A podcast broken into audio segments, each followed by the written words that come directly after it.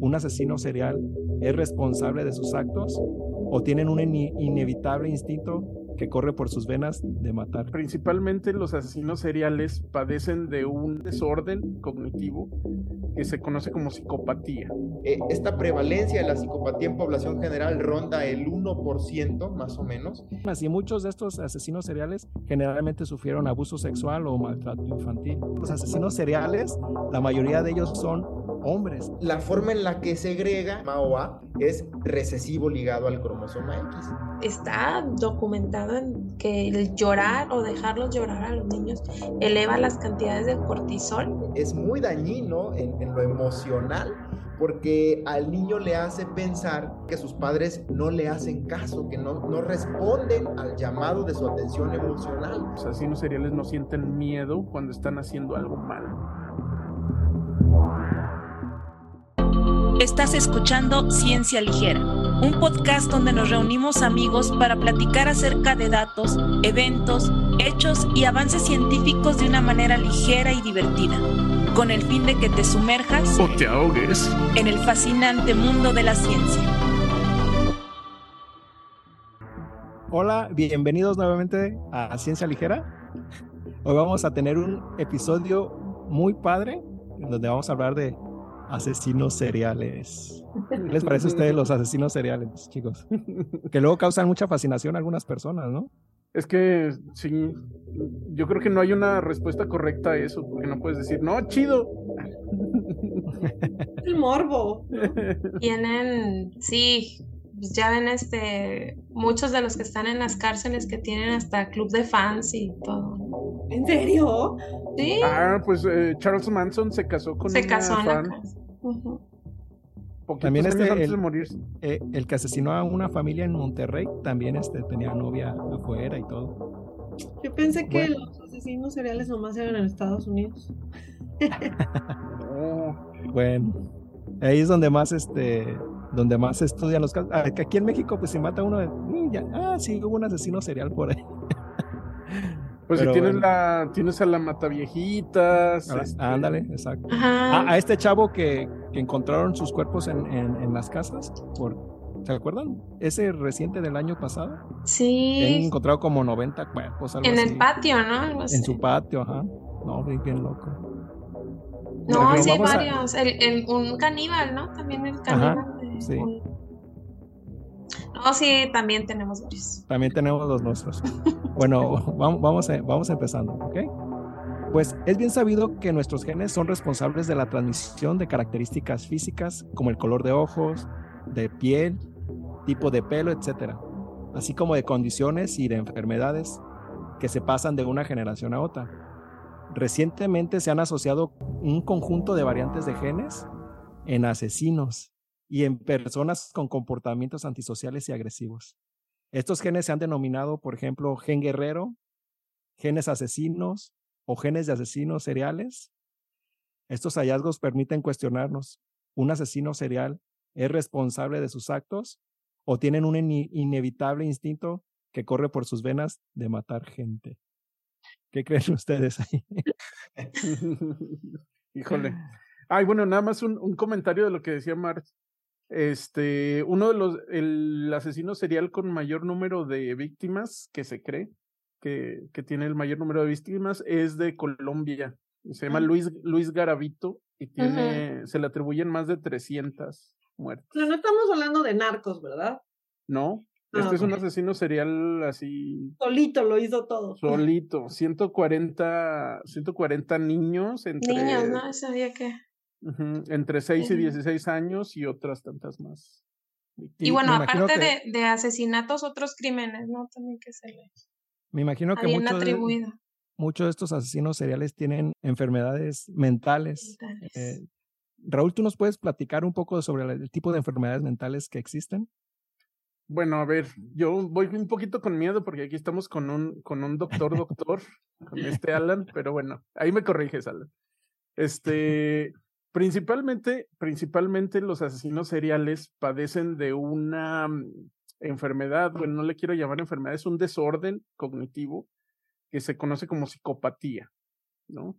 Este, la psicopatía tiene varias características, ¿no? Principalmente es este, hay una disfunción emocional, hay un bajo nivel de culpa, hay un bajo nivel de empatía y de también de cercanía con las personas, o sea, no pueden formar lazos fuertes con, con las personas. Este, también tiene un, un, alto grado de impulsividad y un bajo eh, control de, de, sus mismas, este, de sus mismas emociones. Entonces, todo eso se tiene que conjuntar para poder este, eh, dar la, la, clasificación de, de psicópata. Y en, y en, paralelo con la psicopatía hay otros desórdenes como el, eh, el desorden antisocial de personalidad, que hay veces que se confunde con psicopatía.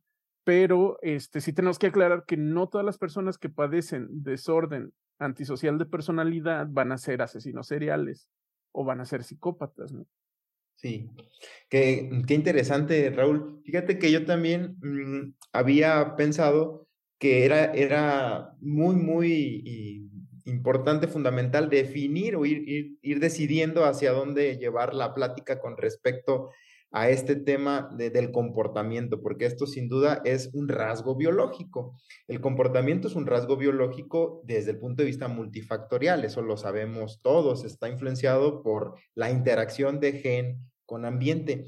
Pero qué importante definir esto de la psicopatía. Y aquí yo coincido contigo, Raúl, me voy a ir muy despacio porque yo no soy experto, para eso están los psiquiatras eh, y los que se dedican al aspecto neurocognitivo, porque para hacer diagnósticos de ese tipo se necesitan constructos, sobre todo para el de psicopatía. Un constructo definido como un instrumento donde se deben de cumplir ciertos ítems o ciertos datos de un aspecto teórico para poder definir qué es psicópata.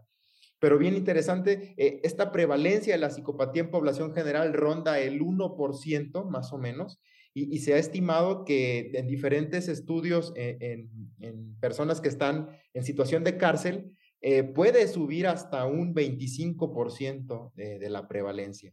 En otros aspectos epidemiológicos, eh, vale la pena decir también que previo al diagnóstico de, de, ser psicópata o de la psicopatía como, como tal, un porcentaje muy alto de estas personas, eh, yo lo platicaba con un, con un psiquiatra de niños, el, en, entre la consulta y ahora que le platicaba que queríamos hacer un episodio también de asesinos seriales, uh -huh. y él me decía que el término eh, antisocial o ese trastorno de la personalidad antisocial está más desde el punto de vista médico aplicado para adultos, pero que la, un porcentaje alto, 50 hasta 70% de los adultos que son diagnosticados con psicopatía, en la niñez o en la etapa de la juventud tuvieron el diagnóstico de trastorno de la personalidad disocial.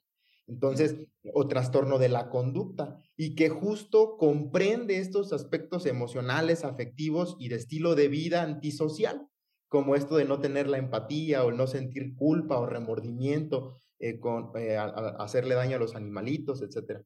Entonces, eh, qué importante definir esto, que no todos los que tienen diagnosticada una psicopatía, pues van a ser asesinos seriales, porque este término de asesino serial está más relacionado al aspecto de la criminología o, o criminalística, o términos ya del punto de vista legales también, pero partiendo de lo biológico se me hizo muy, muy interesante rescatar el punto.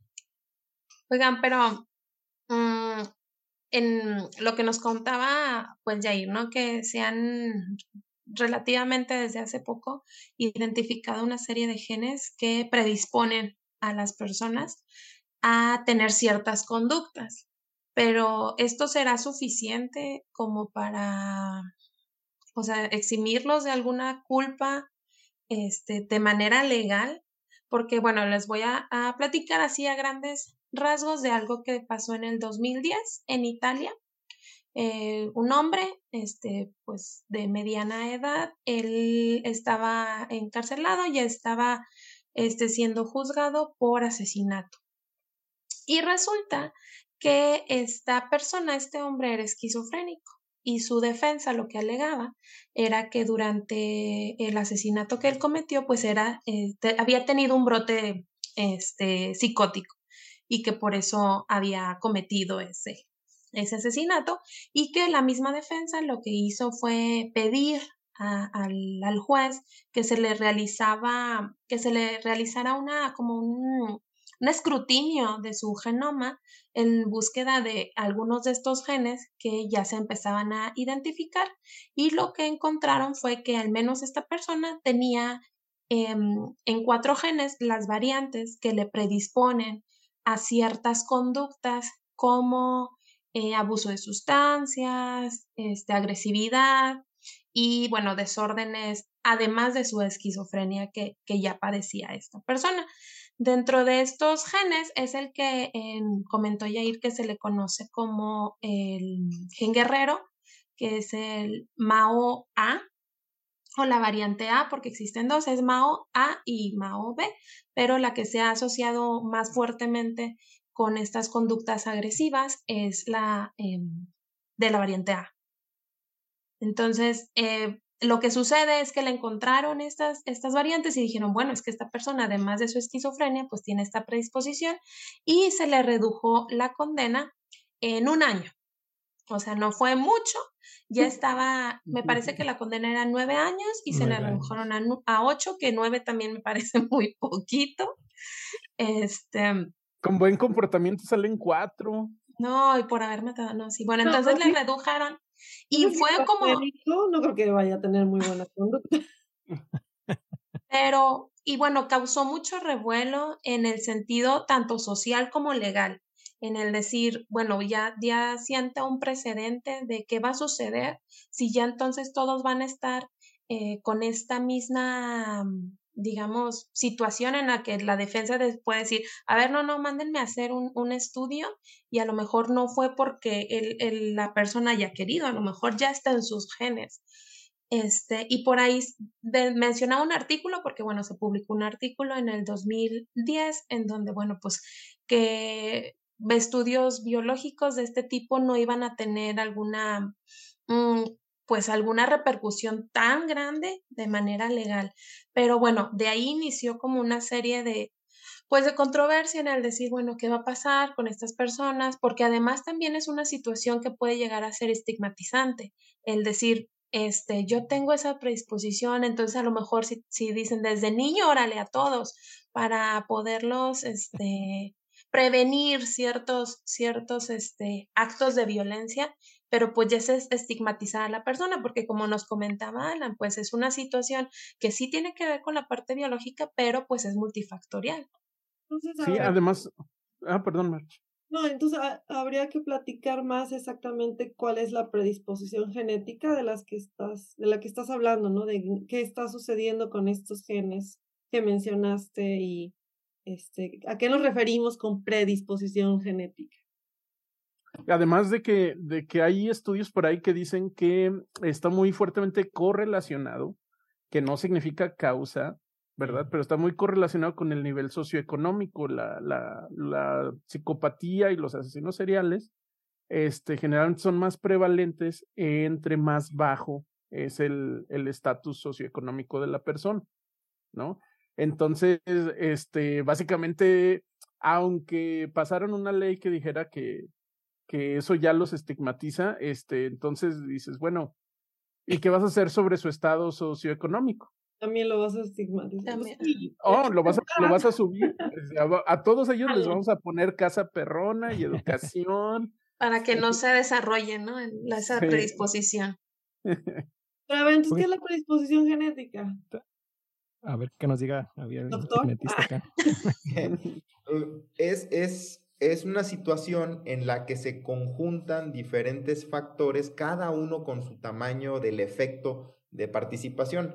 En un modelo aditivo, donde tenemos que ir sumando el tamaño del efecto de una variante génica más el tamaño del efecto de otra variante génica más el tamaño del efecto de otra variante génica, mismas que pueden estar en el mismo gen o en genes distintos de sistemas eh, diferentes. Entonces, el hablar de predisposición para una patología, en este caso de origen eh, o, patología mental, pues tendríamos que irnos a la participación de variantes, me refiero al cambio de un aminoácido por otro en la proteína o al cambio de un nucleótido por otro en el DNA, depende de lo que estemos hablando, ¿verdad? Pero eh, de varios genes y que se conjunten al mismo tiempo en ese individuo para incrementar o dar susceptibilidad. En algunos casos puede ser susceptibilidad o en algunos casos puede ser también protección, es decir, que sea menos probable que se presente un rasgo biológico. Y en estos modelos aditivos casi siempre participa el medio ambiente. Hay algunos términos como el RGE, RG por E, que es la correlación, justo como decía Raúl, la correlación del genotipo con el ambiente, pero también está la de la relación del genotipo con el ambiente. En términos generales y en síntesis, es nuestra predisposición o susceptibilidad o protección de acuerdo a las variantes de nuestro genoma en conjunto con la participación del medio ambiente. Todo esto aplica para las, las condiciones que llamamos multifactoriales. Recordamos en el episodio anterior, dijimos que las enfermedades genéticas se clasificaban en monogénicas, cromosómicas y multifactoriales. Los cambios en la personalidad, los trastornos de la conducta, eh, llamado así eh, generalmente en niños y adolescentes como un trastorno de la conducta o un trastorno de la conducta disocial, que casi siempre es la antesala de un antisocial en el adulto, y que incluso está determinado como un continuo, dicen algunos que es el continuo de las manifestaciones desde niño hasta el adulto, aunque no todos lo llegan a hacer como tal, lo cual quiere decir que el ambiente modula mucho el comportamiento porque no todos aquellos que lo presentaron de niños pueden tener eh, la conducta antisocial ya siendo adultos.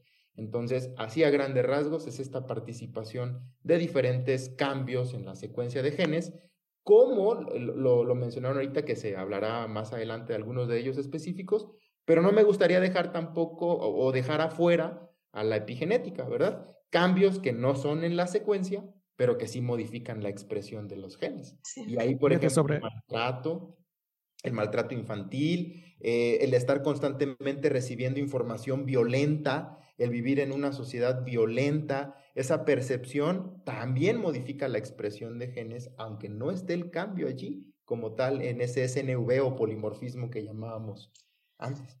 yo nada más, ah, perdón, tantito nada más para que a lo mejor también quede eso, eso claro. El tener predisposición o incluso una elevada predisposición no significa que ya es que se vaya a manifestar. No, así es. ¿Verdad? O sea, nada más es, a lo mejor es más probable, pero en términos de probabilidad, o sea, aunque sea 99.99, todavía existe la probabilidad de que no suceda. Entonces, el hecho de que se tenga la predisposición no quiere decir que ya se va a presentar. Estás, hablando, estás hablando de Chris Hemsworth, ¿verdad? sobre, sobre eso, e, eso que comenta Alani y Mariana, que tiene que ver el ambiente, se hizo un trabajo con personas que se conoce que tienen la variante de este gen que se llama el gen guerrero o MAO, MAOA. bueno, hay dos variantes que es la L y la, y la H, la L de, de baja actividad y la H de alta actividad.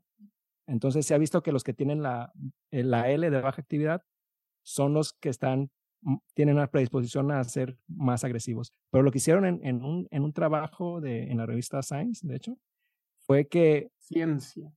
Ciencia.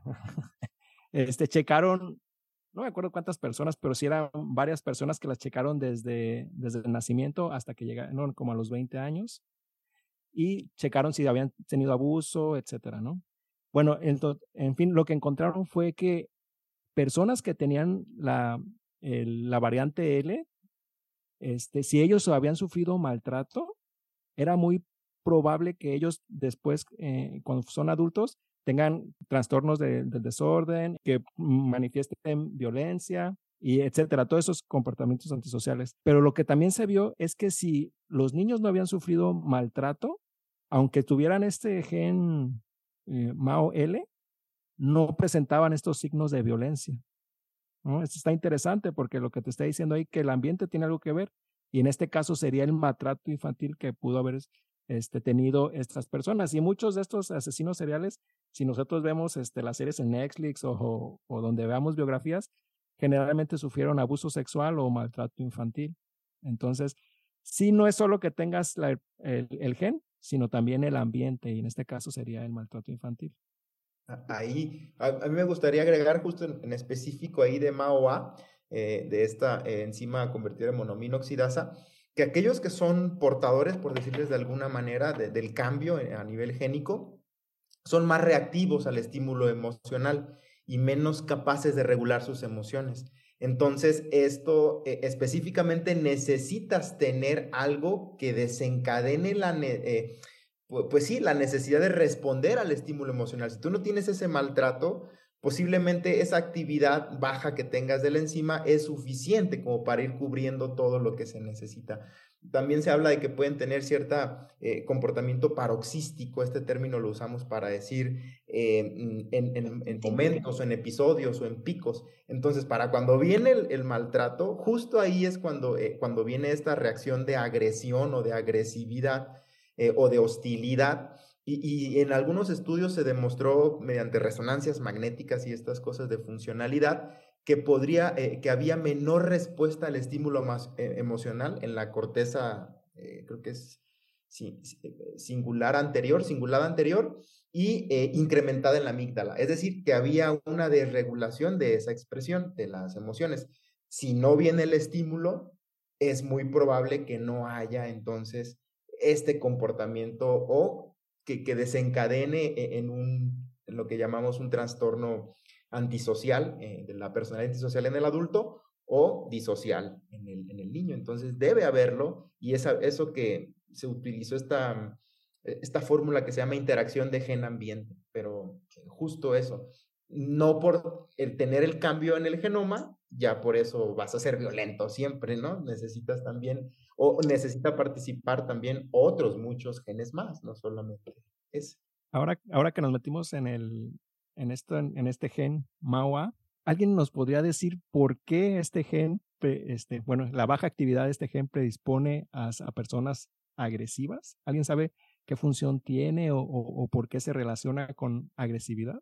Lo que sé es que, que, el, que esta enzima lo que va a hacer es eliminar un grupo amino para generar ah, neurotransmisores como la dopamina o la serotonina. O sea, está quitando, el grupo amino es este, esta parte de la molécula que tiene nitrógeno y esta enzima se encarga de eliminarlo. Entonces, digamos que la enzima puede hasta cierto punto regular los niveles de algunos transmisores. Y en particular la dopamina, que es como la. Y bueno, y la serotonina, los dos son neurotransmisores de, de estar bien, ¿no? De estar tranquilo, de estar feliz. Entonces. Oye, pero este, se, oye como, se oye como contradictorio, ¿no? O sea, si, si no se puede como. Porque esta cosa lo que degrada, ¿no? Si no se puede degradar, entonces tendrías mucha serotonina y estarías feliz, ¿no? O, o, por qué sucede que, que se hacen agresivos cuando hay una acumulación de serotonina. E, e, el que también, o sea, tienen menos actividad y entonces su metabolismo es menor y eh, quedan, digamos, atrapadas en grandes cantidades en el espacio sináptico, ¿no? Y, y, entonces eso puede hacerlos más reactivos al estímulo emocional y menos capaces de regular sus emociones. Eh, en diferentes regiones de, de, la corteza cerebral, ¿no? Le decíamos. Claro. Incrementado en amígdala, disminuido en otras regiones. E, ese, digamos, mm, desequilibrio podría justo eh, acarrear esto eh, a manera de episodios, no que todo el tiempo se comporte agresivo o, que todo el tiempo sea violento. Porque otro de los, ah, perdón, digo, de otros de los genes que se le encontraron en este caso, me parece que era un receptor de serotonina. Entonces también no tenía el receptor para pues, desencadenar estas eh, pues, eh, pues estados de placenteros y entonces por eso era como nos estaban explicando, más reactivos a ser agresivos o a tener abuso de sustancias. De hecho, también por ahí los asocian con los en situaciones o personas en depresión, no nada más a, a, personas agresivas, sino nada más que tienden también por una predisposición a tener una, una depresión. Fíjate, había leído por ahí que ya ves que como habías comentado, hay dos genes, ¿no? El MAO-A y el MAO, ajá, el MAO-B. Bueno, pero lo, lo, lo, que les quería decir es que el MAO-A, una deficiencia del MAO-A sí está más asociada con estos trastornos que te dan agresividad, pero en cambio el MAO-B está más relacionados con trastornos bipolares, con estos cuando se ponen tristes, ¿cómo se llama? Depresión.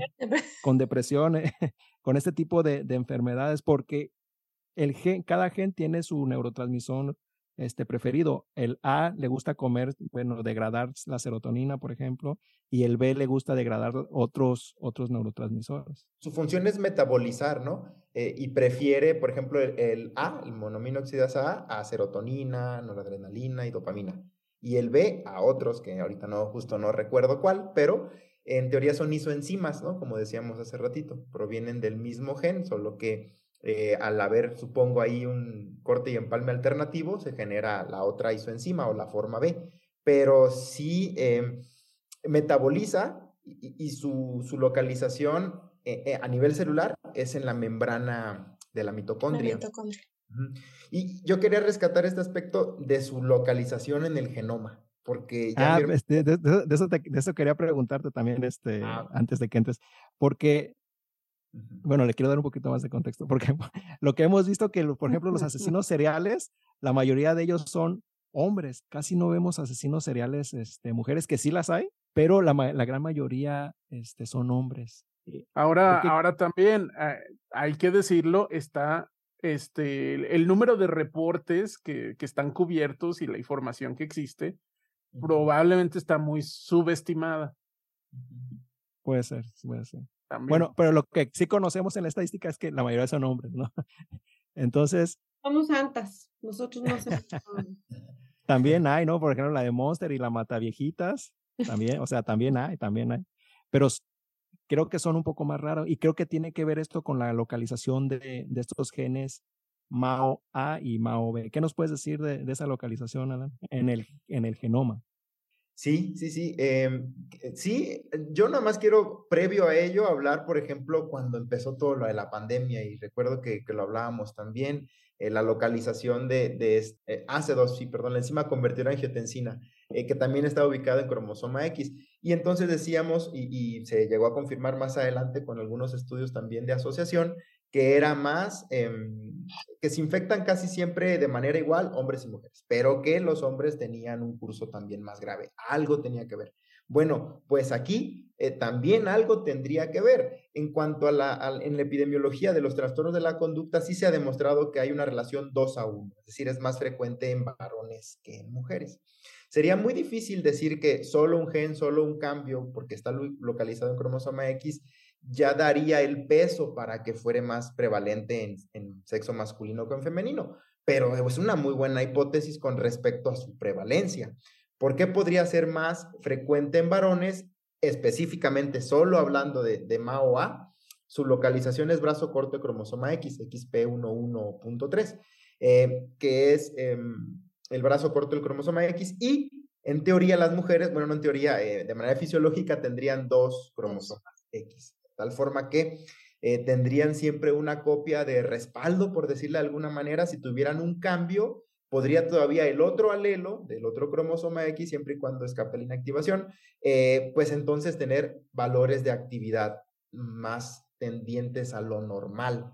En teoría, y de acuerdo a lo que se ha escrito en la literatura, por ahí también se ha dicho o se le llamó o se le llama síndrome Brunner, muy relacionado a esta predisposición o susceptibilidad de comportamiento antisocial. Esto se reportó más allá, más o menos por 1993, el mismo actor, eh, autor, perdón, llamado Brunner, por eso le pusieron ahí este síndrome Brunner. Y la forma en la que se agrega en un árbol genealógico es recesivo ligado al cromosoma X, donde los varones con un solo cambio, porque somos hemicigotos, solo tenemos un X y un Y, sería suficiente para mostrar valores de la actividad enzimática tan bajos como para que al presentarse el estímulo ambiental y, de la reacción o sobrereacción violenta, se presentara la predisposición a tener conductas criminales. No decimos asesino serial, pero así algunas conductas violentas que caigan en lo criminal. Y ya después, en conjunto, podría ser que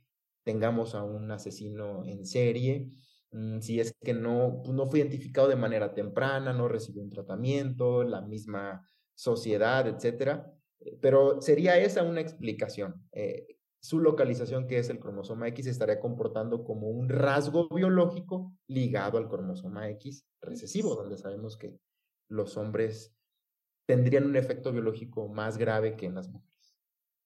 Entonces que vamos a ir a ver que, a ver si todos nuestros hermanos, nuestros papás, nuestros tíos, y a ver si tienen esa variante en, en el gen y que les los vamos a meter a, a la, una casa de locos o algo así, sería buena idea. Sería buena idea. Sí, no por si acaso, ¿no? Bueno, eso, esas sí son cosas que no se deben descartar, ¿no? Porque se supone que en un futuro estamos hablando de que en un futuro muy cercano va a costar dos mil pesos secuenciar todos, todos tus genes. ¡Oh, dos mil pesos! Súper bien, o sea, todo, todo, porque ya ahorita ya puedes tener como ciertos cachos ahí secuenciados rápidamente. Pero me, me, imagino que puede, pueden existir algunas, algunas terapias. Por ejemplo, estaba, estaba leyendo de, de unos ratoncitos que, pues, ya ves, siempre los, usan, los usan para como conejillos de indias, ratoncillos de indias. Entonces, lo que hicieron fue quitarles ese gen, el MAOA, a los ratoncitos y vieron que tenían comportamientos agresivos y que se peleaban entre ellos. Pero entonces, lo que midieron fueron sus niveles de serotonina y pues vieron que los tenían alto. Entonces, ¿qué hicieron en este trabajo? Les pusieron un bloqueador de serotonina. Pero lo que vieron fue que estos ratoncitos se comportaban ahora como que si tuvieran el gen, se comportaban de manera normal no de manera agresiva cuando le daban este inhibidor de serotonina.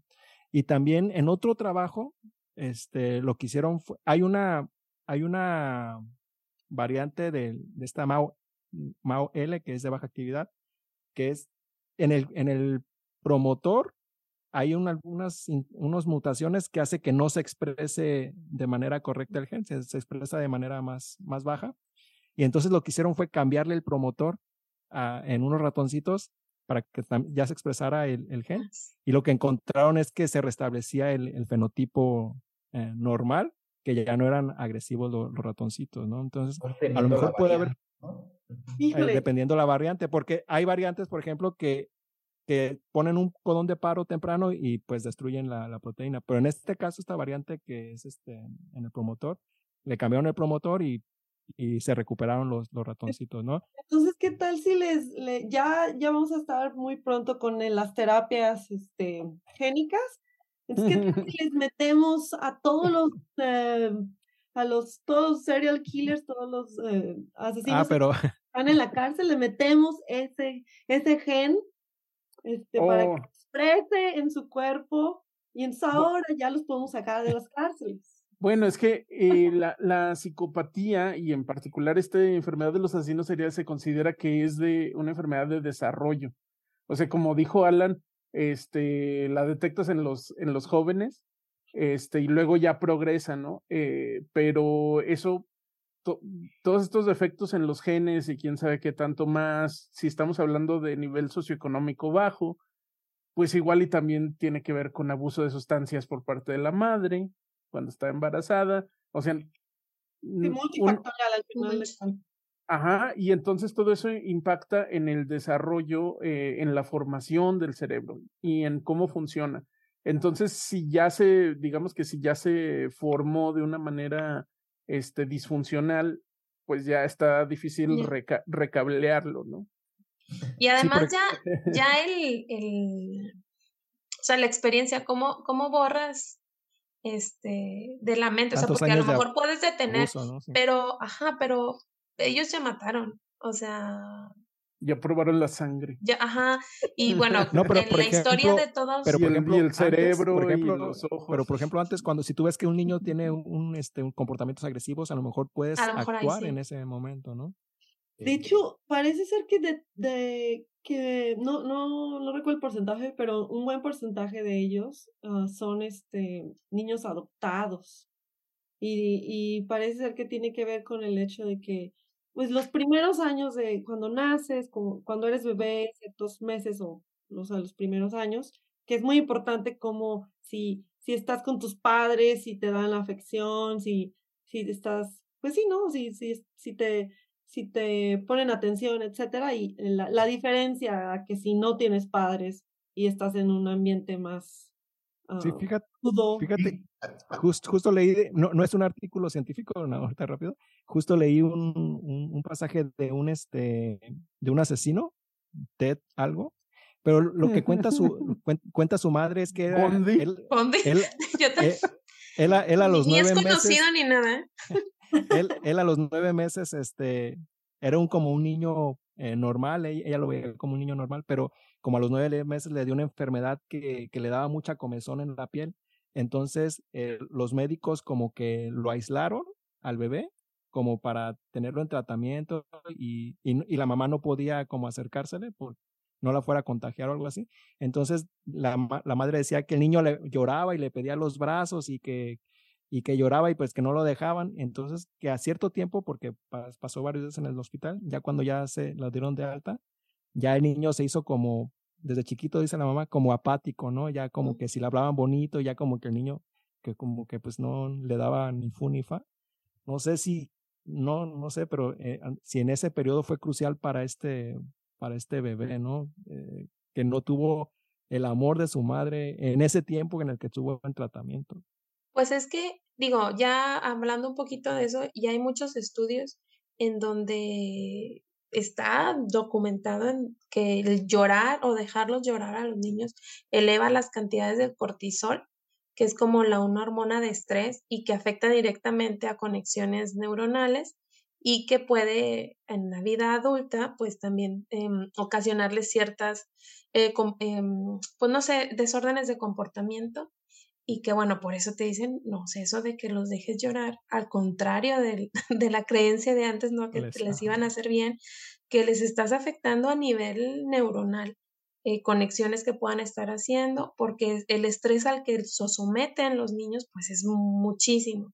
Entonces ahora como hilando todo lo que están diciendo, bueno, si son, eh, yo también había leído por ahí que la predisposición de estos genes es, mm, la observaron más en niños adoptados, este, que bueno, durante sus primeras etapas de la infancia, pues no fueron niños que crecieron dentro de una familia funcional, porque incluso también creo que hacían la comparación con familias funcionales o, o bueno, familias este, que tenían ahí alguna problemática, ¿no?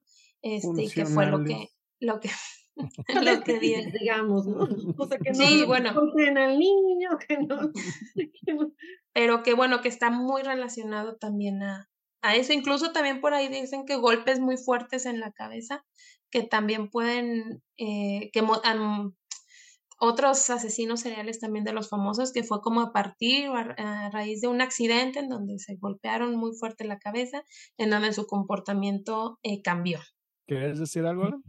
Sí, y lo podríamos ver también en, en los diferentes, eh, pues, no sé, eh, eh, estadios de la vida. Por ejemplo, desde el punto de vista eh, prenatal, inútero, perinatal, ya en la etapa de la, de la niñez e incluso en la adolescencia. Entonces, como decía Raúl y, también Marce, eh, alcoholismo, por ejemplo, como factores, todos factores de riesgo, ninguno causalidad, ¿verdad? Eso ya queda claro porque eh, para que no se llegara a tomar, ah, es que porque la mamá tomó, entonces ya el hijo fue violento. No, ya sabemos que son factores de riesgo. Entonces, el alcoholismo, el tabaquismo, el uso de sustancias o, drogas y el estrés materno también, es decir, estados de ansiedad, depresión durante eh, el embarazo. También es importante, ya en una historia clínica que llegáramos a realizar, pues el antecedente de, de trastornos de la conducta o trastornos psiquiátricos en los papás porque muchas veces hay este término que se puso de moda en la pandemia, comorbilidad. Es decir, puede haber una psicopatía y que esté coocurriendo con un trastorno por déficit de atención hiperactividad, con un trastorno de ansiedad, con depresión, con misma esquizofrenia, etcétera. Entonces, este abuso de sustancias, que ya sería más de la conducta, estas coocurrencias o comorbilidades, pues pueden exacerbar la probabilidad de que un individuo predispuesto tenga conductas violentas. Entonces, también al nacimiento, decía eh, algunos artículos, la hipoxia, esto es bien importante, donde se ha, pues de alguna forma, incrementado en la, en la sociedad eh, algunos, algunas formas de parto eh, o, o, terminación del embarazo que pueden poner en riesgo, pueden poner en riesgo eh, al bebé como un, como un factor perinatal, esto de como hipoxia, pues que el nacimiento en agua o cosas muy eh, que escapan mucho de, de, lo habitual en la fisiología, pues pueden predisponer a hipoxia y ese ser también un factor importante. No digo que solo por eso, pero podría ser. La misma desnutrición materna, porque como decía Raúl, puede hacer que el cerebro eh, llegue a conjuntar trastornos tanto de la forma como de la función, es decir, de la estructura y de la función de manera muy temprana y sabemos que el cerebro pues se va desarrollando a lo largo de la vida, aún en niños y adolescentes, eh, hasta niños, continúa incrementando el volumen de la materia gris, por ejemplo, en algunas regiones eh, cerebrales. Y ya desde el punto de vista de la niñez, esto es bien importante y, me lo ganaron porque yo iba a decir justo eso, esa creencia de dejarlo llorar y no, es muy dañino en, en lo emocional porque al niño le hace pensar que, de, acuerdo a que dicen en los artículos, le hace pensar que sus padres no le hacen caso, que no, no responden al llamado de su atención emocional. Entonces les hace creer que no les importa.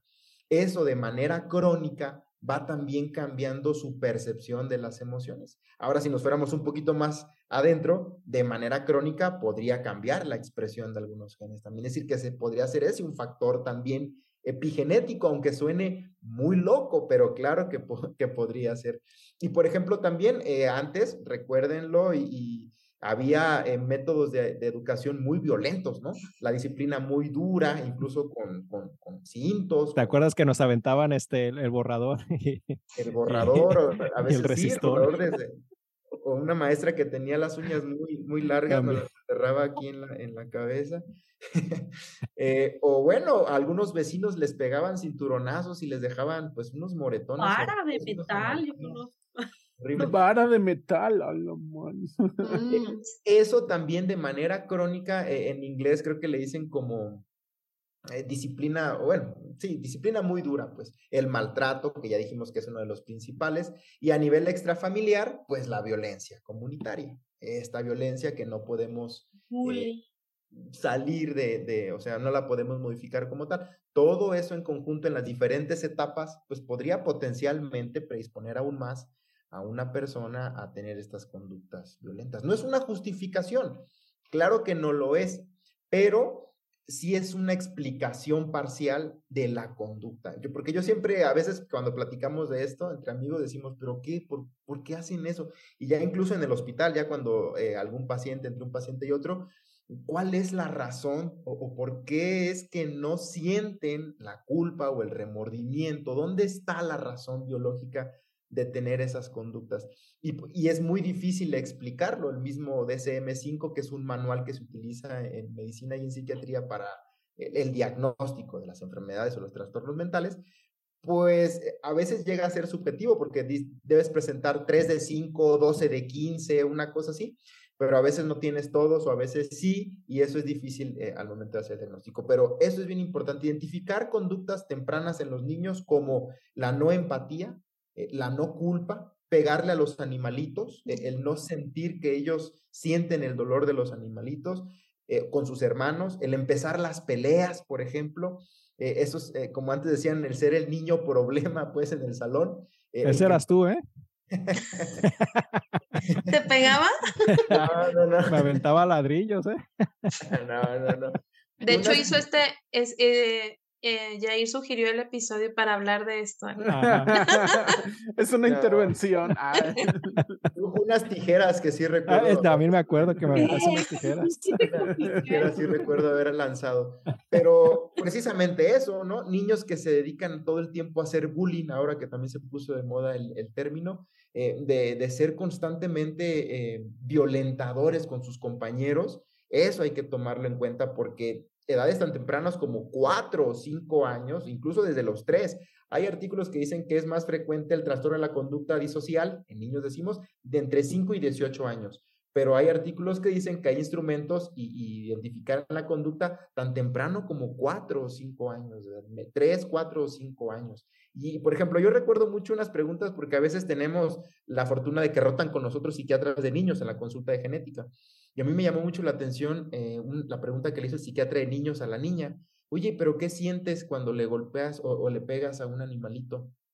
No, no siento nada. Pero si ya lloró, tú no sientes que, que... No, No, yo no siento nada y la mamá nomás un poquito seria porque pues sí, eh, eh, estaba conociendo de apenas que su hija tenía conductas de, de golpear a los animalitos. Eh, y le, le, decía al psiquiatra, pero tú qué sientes? ¿Qué sientes? Siento maldad, dice.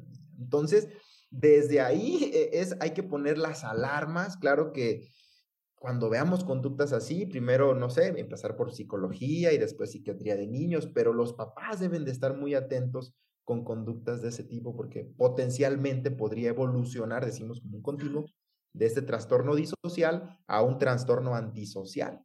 Pero ahora, ahora con este, en estas nuevas, nuevas este, tecnologías y todo, ¿no sería tan bien como el capítulo que hablamos, eh, el capítulo anterior, si uno ya va con el psiquiatra y ve como estos tipos de, de comportamientos, mandarles a, a, secuenciar este, genes que estén relacionados con agresividad, como el MAO, este, el CDH13, etcétera, para ver si tiene esa predisposición y a ver si se puede atacar de manera terapéutica a edades tempranas, ¿no? Se podría hacer. De manera temprana, hacer una estrategia o un plan terapéutico personalizado, individualizado. Porque como decíamos, ¿qué tal? Que sí tiene la variante de riesgo en MAOA, eh, una de las dos más frecuentemente publicadas, por ejemplo, eh, en estado de misigoto siendo niño o, una niña, pues.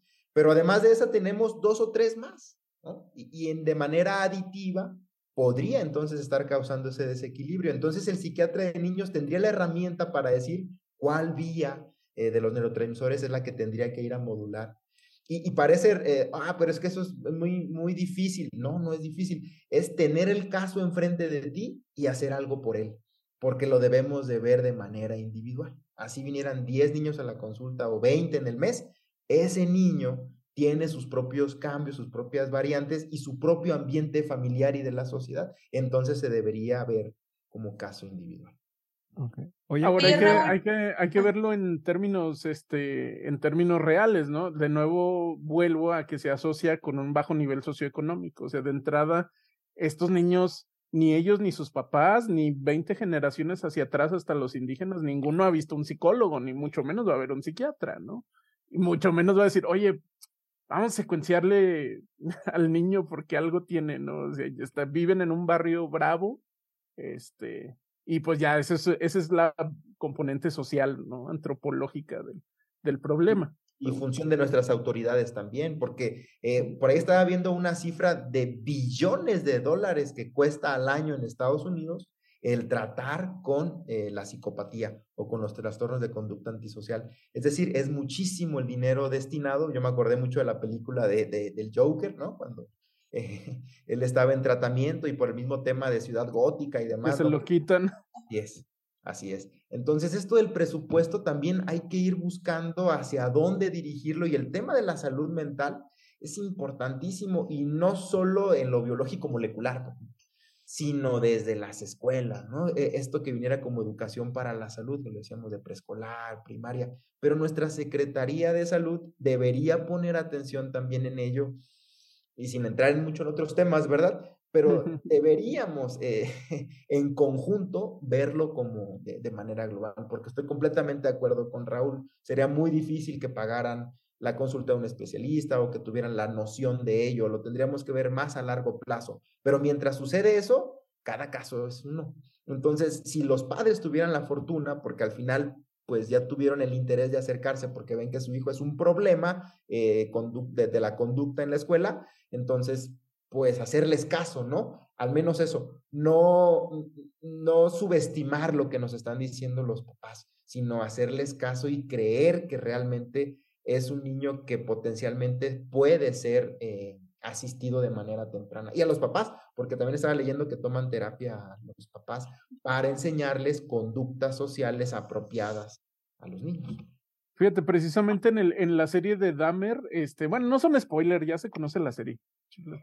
Este, el, la primera vez que lo meten a la cárcel, al Dahmer, el, el papá le escribe una carta al, al director de la penitenciaría diciéndole, ay, creo que mi hijo tiene alcoholismo, por favor ayúdelo. Y ya manda la carta y ya, se va a echar cotorreo. Y dice, yo ya, yo ya hice mi parte, ya estuvo, ¿no? Obviamente no hacen nada, ¿no? Por él. Oye, pero yo lo que te quería preguntar es, bueno, eh, los genes sí ya tienen una predisposición, pero hay algo que hace que nos portemos bien.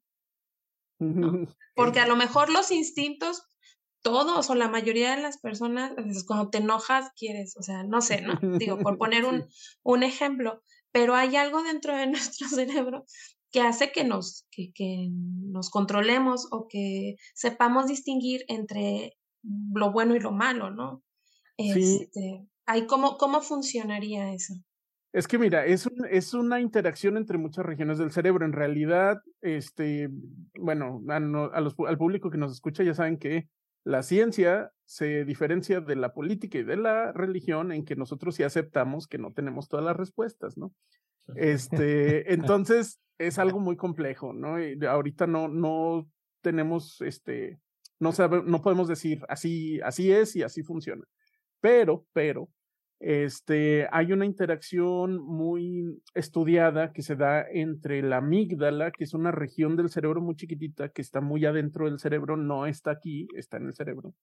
No son estas amígdalas. Este, que la amígdala eh, regula, por ejemplo, respuestas de miedo, ¿no? Este, también regula eh, respuestas emocionales, ¿sí?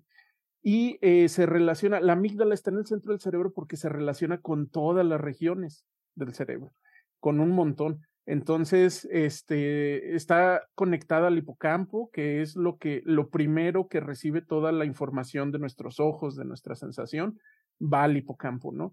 Y este, y también la amígdala está conectada con nuestra corteza prefrontal. Entonces, la corteza prefrontal digamos que es la, una región de nuestro cerebro donde se modula muchas de las funciones eh, que conocemos como cognitivas superiores, ¿no? El, pensamiento abstracto, este, la moralidad. Y hay un, hay un tipo de moralidad que se conoce en, ciencias cognitivas como una, eh, una especie de moralidad operante, digamos que es es más práctica, ¿no? No es tan subjetiva, sino de que si tú le haces daño a alguien y ese alguien este, expresa, grita, es un animalito y grita feo, entonces a ti te da un, una retroalimentación negativa. Dices, ah, caray, lo que estoy haciendo no, no está bien, ¿no? Y esa es una conexión entre la amígdala y la corteza prefrontal. En particular se llama este ventromedial, ¿no? Que porque está como muy, muy en medio del cerebro. Pero hay, hay artículos que han estudiado que este, dos cosas suceden con los asesinos seriales. Bueno, ya hemos visto que muchas cosas suceden con los asesinos seriales, pero dos cosas suceden con estas regiones. La amígdala tiene una activación disminuida en respuesta a este tipo de estímulos negativos. Este, y también en respuesta al miedo, es decir, en términos muy gruesos se podría decir que los asesinos seriales no sienten miedo cuando están haciendo algo mal, ¿no? Este, y la segunda cosa es que no tienen esa retroalimentación de la corteza prefrontal cuando ellos hacen, le hacen daño a otra persona y están este, recibiendo ese estímulo, como que ahí falla la conexión que retroalimenta la amígdala. Entonces, eh, esas, esas dos cosas interaccionan y, en el cerebro y la resultante es que tú tienes una carencia de empatía, ¿no? No tienes ni miedo de hacer lo que estás haciendo, ni este, ningún tipo de, de mm, culpa o remordimiento por lo que estás haciendo, ¿no? Este, y luego hay una cosa bien curiosa. Normalmente con el abuso infantil, este, la amígdala sube de actividad, ¿no? Entonces, este, lo mismo le sucede a los soldados también con el estrés postraumático. La amígdala se les superactiva, entonces por eso los soldados escuchan, este, Mm, unas palomitas que se están haciendo en el horno de microondas y se asustan porque piensan que es este, que son bombas. Porque cuando tuvieron ese trauma, la amígdala se activó mucho y se acostumbró a sobreactivarse. Entonces, bien curioso, los asesinos seriales sí sufren abuso infantil, pero la resultante es que la amígdala, en lugar de, de estar sobreactivada, baja, ¿no? Entonces, y estamos, hace ratito hablamos de unas cantidades muy grandes de neurotransmisores y una respuesta de, de furia que tendría que ser como sobreactivación, pero hay una desactivación de la amígdala. Entonces ahí hay una, una interacción muy compleja entre regiones, ¿no? Agregando esto, mm, un término, bueno, que estamos, también a veces se subestima, ¿eh? Parte de la neuroendocrinología, ¿no? Eh, lo que son las emociones y el efecto neurológico que pueden llegar a, causar tanto a corto como a largo plazo. Y nada más dejo ahí el tema este, eh, nosotros en medicina usamos siempre esto de los ejes, ¿no? Y está el eje hipotálamo, hipófisis, glándula adrenal. Entonces, e, esa exposición emocional constante con, con la regulación y contrarregulación de cortisol y otras hormonas esteroideas. Entonces, estos estudios psicofisiológicos también han ayudado a incrementar la evidencia de esta asociación o de esta relación entre el estímulo emocional, su respuesta y la conducta. Y bueno, lo que quería comentar también es que los genes también tienen que ver en esa parte. Quiero regresar a los genes. Eh, por ejemplo, este, publicaron un artículo en, en, donde estudiaron a, a 18 hombres con trastorno de personalidad y que tenían historial violento y lo compararon contra 20 hombres normales, ¿no? Como tipo control. Y lo que encontraron es que los individuos con trastornos de personalidad este, exhibieron anormalidades en esta parte de, que nos platicó Raúl en la amígdala. Y una cosa interesante también es que estas personas que tenían anormalidades en la, en la amígdala tenían la variante MAO-AL, la de baja actividad. Entonces, en ese eh, artículo discuten que es la primera vez en que se asocia este, este gen con una anormalidad en la amígdala, que como nos platicó Raúl, también está visto en los asesinos seriales, ¿no? Entonces ahí como que se conjuntan las dos cosas como genes y con amígdala y bueno, esto perfecto. En este modelo aditivo de, tanto variantes génicas de predisposición, el ambiente, pero eh, estas variantes génicas de predisposición desde el punto de vista funcional, pero falta lo estructural a nivel cerebral, ¿no? Y es lo que decíamos ahorita. Eh, y, quería agregar también en, en este aspecto de, nos decía Mariana, de, de, un comportamiento, digamos, más bien con tendencia a ser bueno, pues también se ha demostrado cierta participación del receptor de oxitocina y todos sabemos que esta hormona, eh, la oxitocina, pues media mucho las respuestas emocionales de apego, por ejemplo, entre madre, e hijo, las relaciones, eh, también ya se habló del gen del amor en algún tema del episodio de, de ciencia ligera, pues entonces el tener disminución en la respuesta al estímulo por oxitocina podría tener un desapego social también una menor sensibilidad emocional hacia lo que sucede con las demás personas. Entonces, es un conjunto, sabemos que la mente sigue siendo un universo aparte, un universo dentro del universo, y muy difícil ha sido explicarlo por un solo sistema o mecanismo, sino eh, lo que va implícito en ello. Eh, pero bueno, lo importante es empezarlo a ver, a tocar, a transmitirlo, a, a, difundirlo, porque a veces lo subestimamos. Yo insisto mucho con eso. Ay, como decía Raúl, pues va al psicólogo ah, porque está loco o algo así, pero ese es algo que también tendríamos que ir cambiando poco a poco en la sociedad, ¿no? Sí, y de hecho, de hecho, este, lo, yo quiero retomar lo que tú decías de que el cerebro es, este, digamos que el cerebro es como un integrador, es muy complejo, ¿no? Y es plástico, y estos problemas, estos combinación de mutaciones con entorno, con historia familiar y, y demás, este, les causa un montón de problemas a los, a los asesinos seriales, ¿no? Te, está muy famoso el caso de, Ted Bundy que él jamás pudo terminar la carrera de leyes, aunque él se sentía que era súper inteligente y de hecho eligió defenderse él mismo en el juicio. Este, y según él se iba a leer a la biblioteca y absorbía libros, y a la hora de que daba sus argumentos frente al juez, era todo un sinsentido, ¿no? Era así como que, ah, caray, todo lo que estás diciendo es pura puras cosas que no tienen ni ton ni son y te está ayudando, está empeorando tu caso. Este, y entonces, pues era como una, una especie de problema de, ¿cómo se llama? Este, ilusión de grandeza, delirio de grandeza. Así es. Que, forma parte del primer este, aspecto interpersonal o afectivo interpersonal de la psicopatía. Justo esto de, de la, eh, de la grandiosidad o de sentirse que, que todo lo podía, pues. Eh, es decir, pues cumplía con muchos de los aspectos de una psicopatía. Es así, esa película la fui a ver al cine. Ah, bueno. Me acuerdo mucho ese aspecto.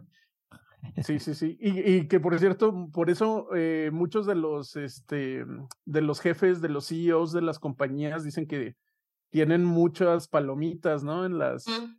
en las casillas de psicopatía. Que dices, no, pues falta de empatía, dices Elon Musk, Mark Zuckerberg, Todos los que se corrieron ¿eh? hace poquito, toda la gente. Jeff, Jeff Bezos. Bueno, pero esos no cuentan con el este bajo. No, no sabemos, no sabemos, March. ¿Quién les ha hecho una medición de, de resonancia del cerebro? A O ver, si ya se la hicieron y están en tratamiento para... ¿eh? ah.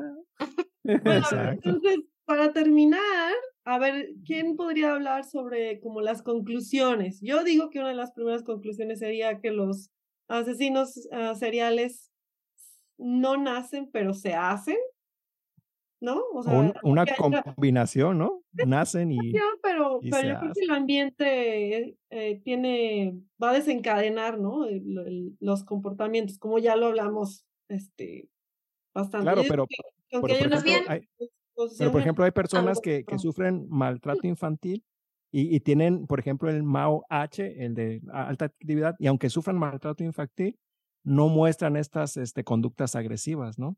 Entonces, e- el, el ambiente como que lo está llevando a que se hagan, pero si tú no tienes como ese background, bueno, en este caso de este gen, este no se comportan de manera agresiva. Yo creo que es, como dice Raúl, que cruza, es una combinación ahí sí Pero de dos cosas. que Nacen y se hacen.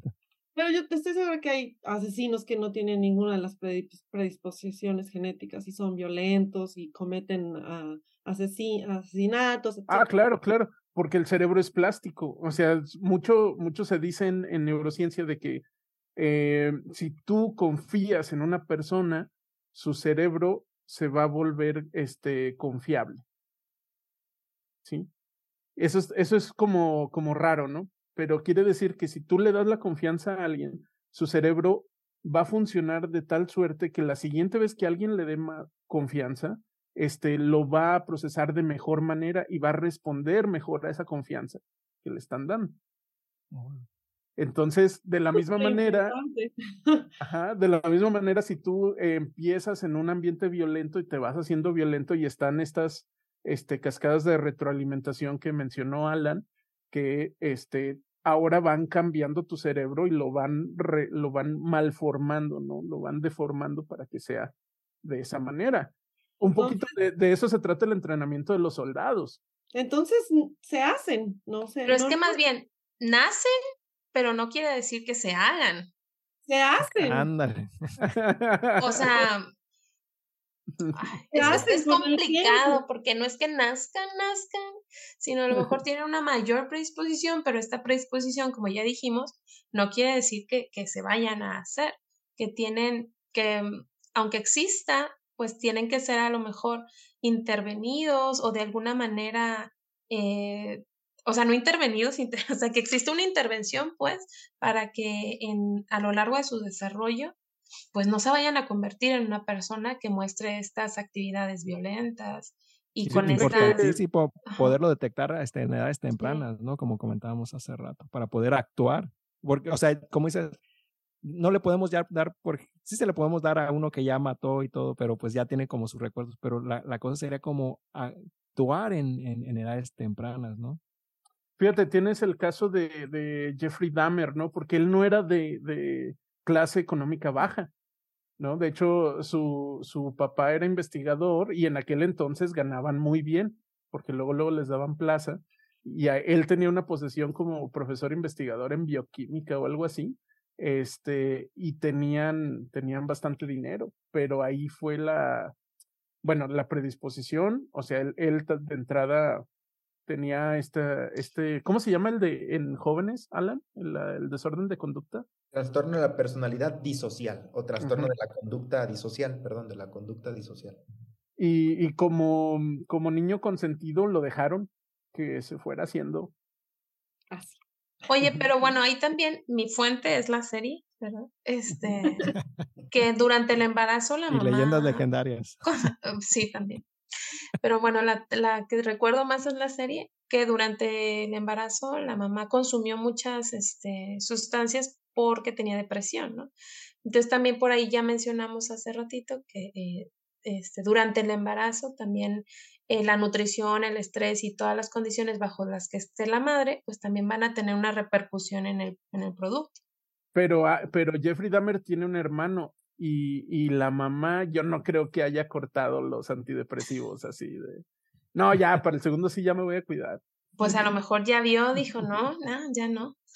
Puede ser, no lo sé. ¿Quién sabe? Ya no, dijeron, ya no aparece. yo, yo, quisiera concluir esta parte de, de mi participación diciendo que mm, en términos muy generalistas podría decir que un asesino en serie eh, nace predispuesto a hacerlo, pero se convierte o podría convertirse a lo largo de su vida en estas etapas que decíamos. Entonces, podría ser prenatal, este, bueno, o sea, pregestacional, durante el parto, perinatal, niño, adolescente, digámosle ahí, serían los puntos más críticos, pero debió haber nacido con esa predisposición. La conozcamos ahorita o la conozcamos después, no una predisposición de un solo gen, sino una predisposición genómica y epigenómica que le pueda llevar a, que con el estímulo eh, ambiental o los estímulos ambientales pueda llegar a ser un asesino en serie. Pero yo sí diría que debió haber nacido con la predisposición, es decir, nace y se hace, para no hacer... Nace y se hace.